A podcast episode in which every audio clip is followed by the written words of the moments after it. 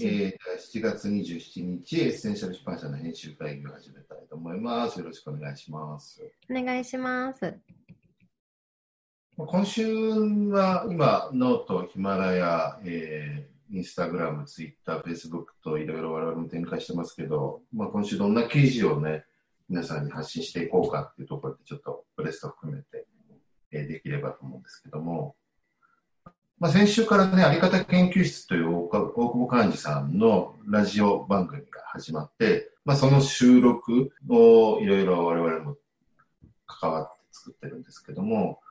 で、先週の日野杏治さん、あの、元宝ジェンヌで、今、えー、NPO の一般社団法人のハーブっていうのを立ち上げられてる、日野杏治さんのね、お話が、すごい、やっぱ、我々のテーマにもすごく合っていて、よかったので、これは前編、中編、後編とね、えー、3回に分けていろいろ発信をしていこうと思ってますけど、いい内容でしたよね。すごくいい内容でしたね、本当に。思いがある方だったし、自然体の大事さみたいなのも伝わってきましたね。うん、ね。もともとね、宝塚にいらっしゃったってこともあって、あんまり別に世の中ね、のこと知らないで、でもやっぱり震災ってことですごくサインを感じてね、何も知らないで行って、なんか最初はなんか白目で見られたりしたこともあったけど、本当にずっとやり続けてね、あの、結果的には最初拒否してたね、漁師の方とかもね、すごく応援してくれるようになったりとかね、なんかいろんなエピソードがありましたよね。本当ですね。なんかあの子供たちがなりきることその誰か自分じゃない絵本の中の主人公とかになりきることによって自分の気づかない、自分がこう思考ではたどり着けないような心、自分の心に気づくことができるとか、解放できるとかっていうのが、今、えっ、ー、と、心キングダムっていう本を作ってると思うんですけど、それにもすごいつながるなっていうふうに思いながら聞きましたね。うんなんかね、僕らのテーマが全部つながるっていうかね、いろんなテーマというか我々が出してる本をね、いろんな形で緩やかにつながって、この本を読んだら次、この本も読んでいただくと、ちゃんと、なんだろうな、いろいろ読んでいくと全体の森が見えてくる。そんなイメージで本とか記事とかを考えてるんで、そういう意味で本当にいろいろつながるお話でしたね。あと、えっ、ー、と、今、あの、人生のね、公式ていうね、シリーズを記事で作っていて、えー、大久保寛治さんの言葉、川辺健二先生の言葉、佐藤克也さんの言葉とかを公式にしてるんですけど、他に公式になるような、あの、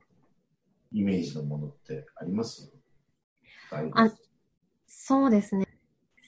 SD20 っていうあの本、木村さんと高浜さんの本があるんですけど、あれは結構自分の人生観みたいなところも語っている本なので、結構その人生の公式になるような言葉が詰まってるんじゃないかなと思うんですよね。最近ノートでも挙げた国籍と闘病を超えるっていうので、木村さんがこう、すごいね、活躍されてる方ですけど、20代の前半後半とかは、かなり国籍問題と闘病問題で、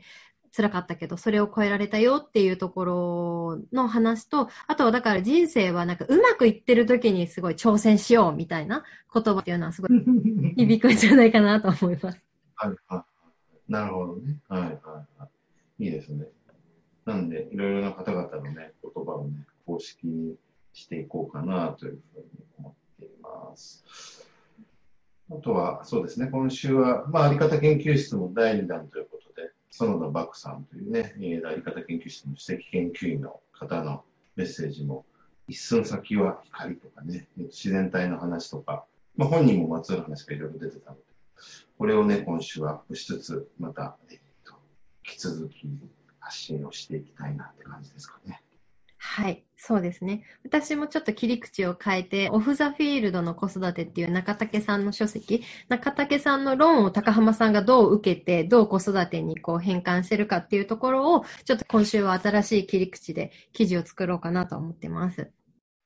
いいですよね。だから、あの、中竹さんのね、いわゆるラグビーとかコーチの目線だけじゃなくて、高浜さんのね、教育とか子育ての目線からまたご紹介できるとね、多分、この本の